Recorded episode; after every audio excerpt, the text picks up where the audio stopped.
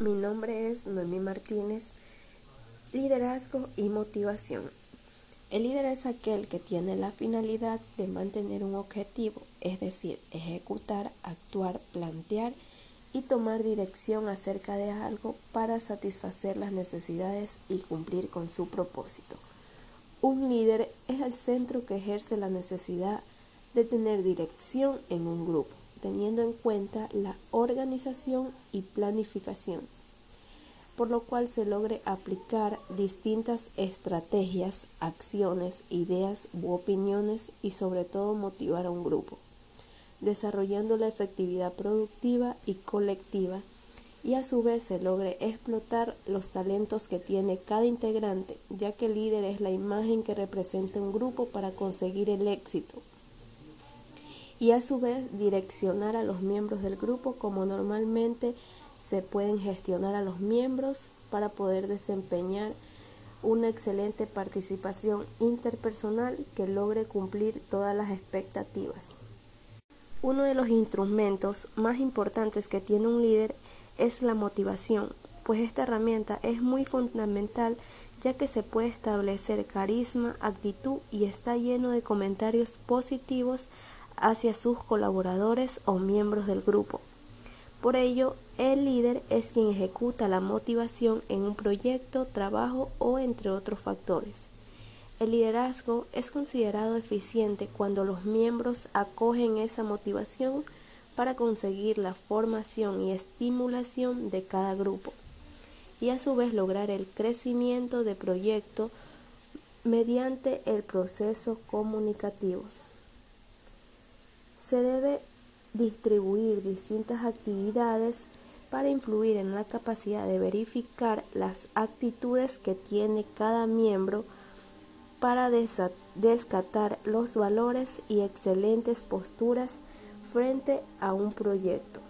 Cabe mencionar que el líder tiene una gran responsabilidad para guiar a los demás miembros desarrollando la comunicación activa para descubrir los atributos que se debe de tener en cuenta en un grupo. Aquellos que ejercen el papel de liderazgo establecen una excelente coordinación en su entorno, ya que los líderes buscan la eficacia y utilizan diversos estilos y estrategias en diferentes situaciones que aplique el líder. Los tipos de liderazgos más destacados son Líderes coercitivos. Crea un ambiente hostil y natural. Líderes orientativos. El más afectivo por su positividad. Líderes afiliativos. Debe tener buen clima, comunicación y flexibilidad. Líderes participativos. Fomenta confianza y respeto. Líderes imitativos. Tienen profesionalismo al motivar el grupo Líderes capacitadores. Tiene por objetivo satisfacer sus funciones. El liderazgo tiene distintas estrategias para conseguir.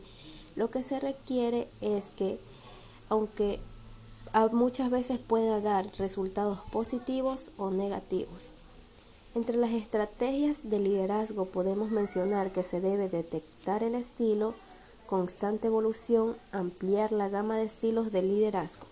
Las causas del fracaso de un líder, desde mi punto de vista, es la falta de comunicación, pero entre otras causas pueden ser la incapacidad para organizar detalles, expectativas de gratificación, temor ante la competencia de seguidores, falta de templanza, deslealtad, egoísmo, acentuar la autoridad del liderazgo, insistir en el título.